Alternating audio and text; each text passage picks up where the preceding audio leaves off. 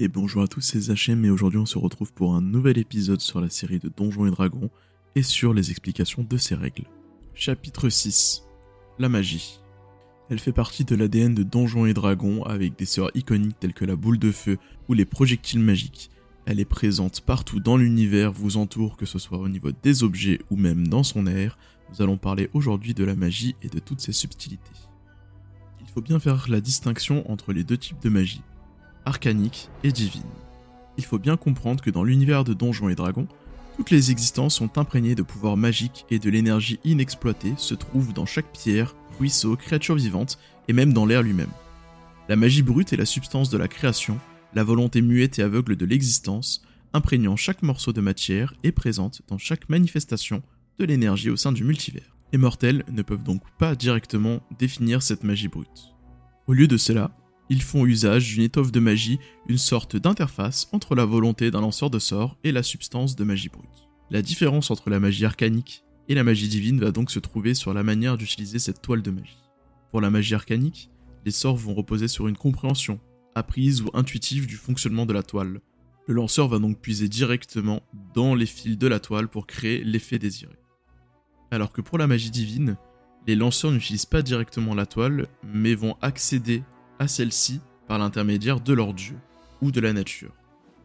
Et ces différences entre les deux types de magie vont également se retrouver dans la conception des classes de lanceurs de sorts.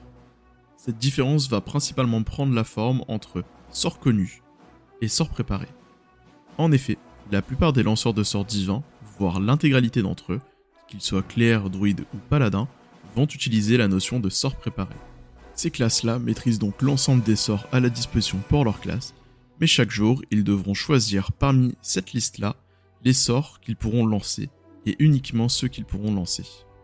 C'est-à-dire que, par exemple, sur une liste de 50 sorts, votre personnage sera peut-être capable d'en lancer uniquement 8. Vous devriez donc en choisir 8 parmi cette sort-là, ce seront vos sorts préparés. Et à chaque fois que vous voudrez lancer un sort, vous ne pourrez lancer qu'un des 8 sorts présents dans votre liste. Bien sûr, vous pourrez lancer plusieurs fois le même sort par jour. C'est ici toute la subtilité classes de lanceurs de sorts divins. Ils maîtrisent une palette énorme, mais doivent choisir dans cette palette chaque jour, composer avec cette palette, les sorts qu'ils auront le plus besoin pour les situations à venir. Si nous mettons cela en opposition avec les classes de lanceurs de sorts arcaniques, la différence se situe principalement au niveau des sorts connus. Les classes de lanceurs de sorts arcaniques sont aujourd'hui le magicien, l'ensorceleur, le barde, l'occultiste ainsi que le rôdeur, qui évoluera dans une prochaine version One DD pour passer plus du côté des lanceurs de sorts divins. Le magicien étant une exception dont nous parlerons un tout petit peu plus tard. Ces classes-là disposent d'un nombre de sorts connus limité, c'est-à-dire qu'à chaque fois que vous allez prendre des niveaux, vous allez pouvoir choisir un des sorts de la liste associée à votre classe et le connaître. Lorsque vous lancez des sorts, vous ne pouvez lancer uniquement des sorts de votre liste connue. Vous ne pouvez pas les changer chaque jour, uniquement lorsqu'il y a certaines conditions spécifiques lors de vos montées de niveau. Cela restreint d'autant plus votre kit d'action, cependant, vous disposez de tout votre kit chaque jour lorsque vous voulez lancer vos sorts.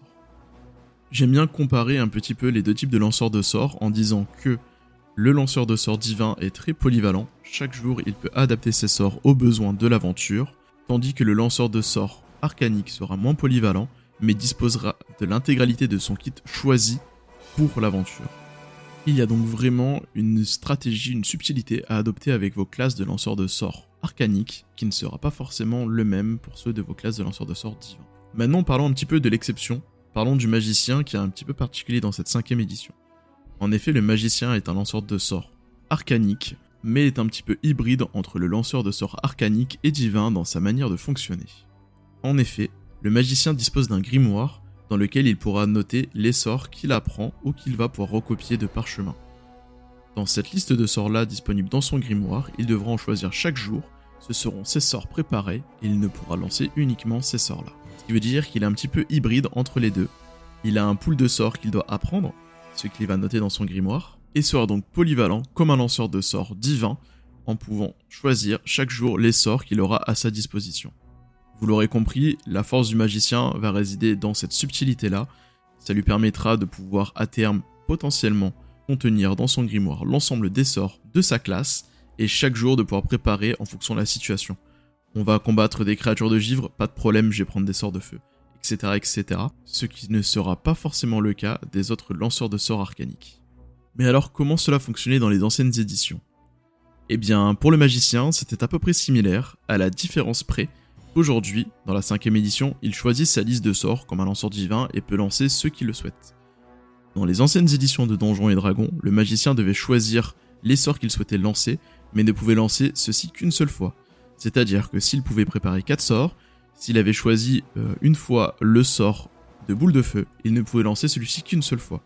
S'il souhaitait le lancer deux fois dans la journée, il devait donc utiliser deux emplacements de préparation de sorts pour boule de feu pour pouvoir le lancer deux fois ce qui était beaucoup plus restrictif que les règles d'aujourd'hui. Pour les ensorceleurs et pour les bardes, aucun changement. ça fonctionnait de la même manière, ils avaient un nombre de sorts connus, et donc ils pouvaient lancer n'importe quel sort qu'ils connaissaient chaque jour. Pour les lanceurs de sorts divins, pas vraiment de modification, le système était similaire, ils choisissaient dans leur liste.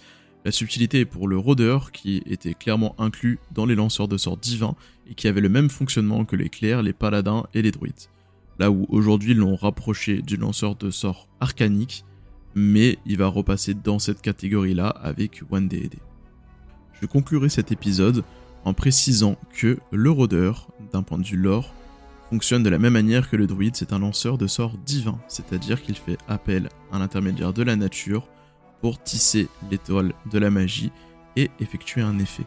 Je l'inclus dans la catégorie des sorts de lanceur arcanique, car dans sa conception de classe, c'est le même fonctionnement et ce sera beaucoup plus facile pour vous de le penser de cette manière-là pour le présenter à vos joueurs. Ce sera tout pour aujourd'hui. J'espère en tout cas que cet épisode vous aura plu. On se retrouve très prochainement pour la suite de cette chronique. C'était Zachem. Amusez-vous bien et racontez-vous de belles histoires. Ciao